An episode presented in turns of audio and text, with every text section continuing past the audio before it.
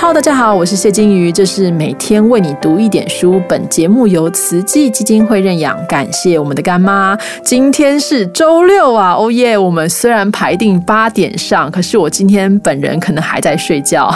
虽然不用通勤上班，但是我每天在家，不知道为什么还是觉得很累，真的很想出门散散心。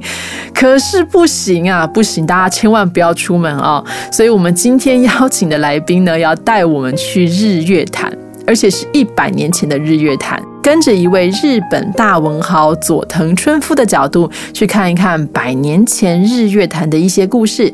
我们今天的来宾是作家潇湘神，这是他的踏查之作《殖民地之旅》当中的一些篇章。我想聊日月潭的传奇故事。据说日月潭有龙，好吧，我也承认这话有些愚弄人。不过，十九世纪的彰化县志将日月潭称为应龙池，这是事实。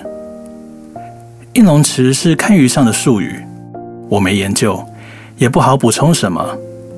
但西方传教士因此将日月潭称为龙之湖，这就有意思了。要是没见过日月潭，西方读者光听这名字，大概会想象浑身闪烁着金属光泽的鳞片。翅膀宛如蝙蝠的恶魔盘踞在灰青色的沼泽上吧？寂寞的雾笼罩着不怀好意的杂草丛，这景色跟实际的日月潭自是大不相同。汉人想象的龙也跟西方大不相同。围着日月潭南侧有二龙山、青龙山、轮龙岭等地。如果它们真的是龙，简直就像在争夺抹雾。声势壮大地涌向日月潭双潭交界，那里就是拉鲁岛。拉鲁岛是少族圣地，岛上住了各氏族的祖灵，其中有位最高祖灵帕萨拉，他是所有魔法之源头。少族的女巫师被称为先生吗？他们要学巫术，得先经过住在茄冬树上的最高祖灵同意。在适合的日子，老资格的先生妈会用黑布蒙住新任先生妈的眼睛，划着独木舟前往拉鲁岛。根据某位先生妈的描述，最高祖灵帕萨拉是胡须很长、胸前挂满铃铛的老者。但祖灵听力不佳，所以接近拉鲁岛时，船上众人要大声咳嗽，让最高祖灵知道他们到来。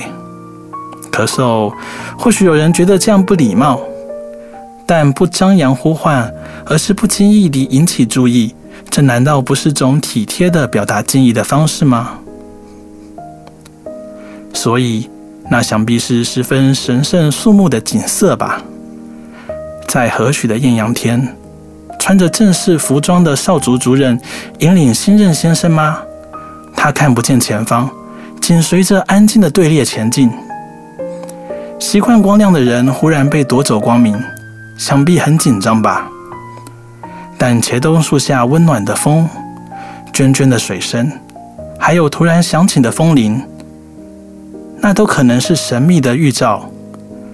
最高主灵会以某种方式揭露他的意志，让众人知道他是否拥有成为先生妈的资格。不了，不了，还是到此为止吧。对这些一无所知的我，再想象下去就太失礼了。总之，拉鲁岛是少族圣地，这点固无疑问。但在汉人眼中，拉鲁岛却没有这样的神圣性。他们认为拉鲁岛是群龙争夺之地，它在湖中宛如悬浮的球体，就像龙珠一样，因此被称为猪仔屿或珠子岛山。日本时代的官方地图就是这样记录。拉鲁岛临近玄光码头，最早的少族聚落其实是附近的土亭仔，而非现在的伊达少。据说少族追随着白鹿而来。年轻的勇士在打猎时瞥见林中美丽的白色野兽，虽然在猎人眼中野兽不过是猎物罢了，但日光穿过叶隙。照在那唐突的纯白毛皮上，想必冷冽而锥心，像雪的反射。年轻的猎人们跟着白鹿，他们是怎么猎捕，如充满智慧的肉食兽般围上去的？又是怎么追踪白鹿的足迹，在失去踪影时，仍能锲而不舍地跟上呢？他们有多少人？有没有猎犬辅助他们？这些我一概不知。总之，那是场漫长的狩猎，是连续好几天紧绕着一批猎物不放，简直如同恋爱的追索。他们最后抵达了有如海洋的巨大湖泊，直到现在。还是有人将日月潭称为海。白鹭披着月光般的光辉，就这样遁入潭中。它其实是神灵化身，引导少族人来到这片尚未开垦的新天地。猎人们发现这里山明水秀，土地肥沃，又有这么多鱼，最后就带着部分族人前往白鹭消失之海。日本时代，少主已不住在土亭仔，而是隔了一个峡湾的石印附近。石印曾住了一群矮小的异族，少族人用汉语称他们为乌狗蚁。或许是觉得这些人又黑又矮吧。但要是真的跟乌狗蚁一样小，就不能称为人种了。据说乌狗蚁一族于一九三四年灭绝。为何年份如此明确？因为日本人从一九一九年开始规划日月潭水利电气公式，打算用水坝把日月潭封起来，当成水力发电的蓄水池。这计划走走停停，直到一九三四年才正式完工。一旦日月潭开始蓄水，整个潭面上升，足以淹没石印旁边的少族部落跟乌口蚁居住的山洞。乌狗蚁面对灭族的水位上升，坚持不肯离开，最后竟与祖先留下的土地同归于尽，沉入日月潭。对于乌狗蚁是否存在，我是存疑的。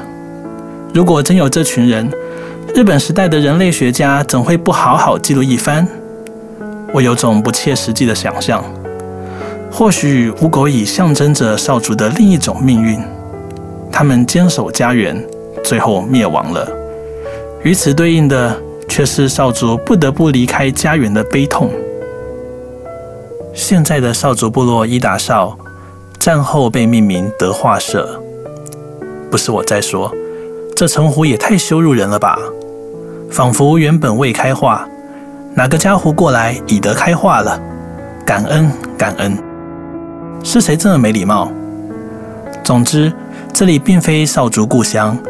而是日月潭水位上升时，日本人将他们强迁至此。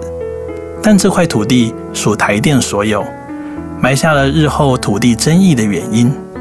五零年代，人类学家唐美君造访少族部落，发现他们在祭典祷词里控诉日本破迁的暴行。他感到奇怪，明明日本人已经走了，为何还要控诉他们？先生妈说。以前祭司就是这样教的，他们便也如此记忆下来，并不觉得哪里奇怪。是的，到了五零年代，剥削只剩下残骸，而这庞大伤痛的起点，正是一九一九年开始的日月潭水利电气公事。隔年，日本文豪佐藤春夫抵达台湾，写下《日月潭游记》。各位能想象吗？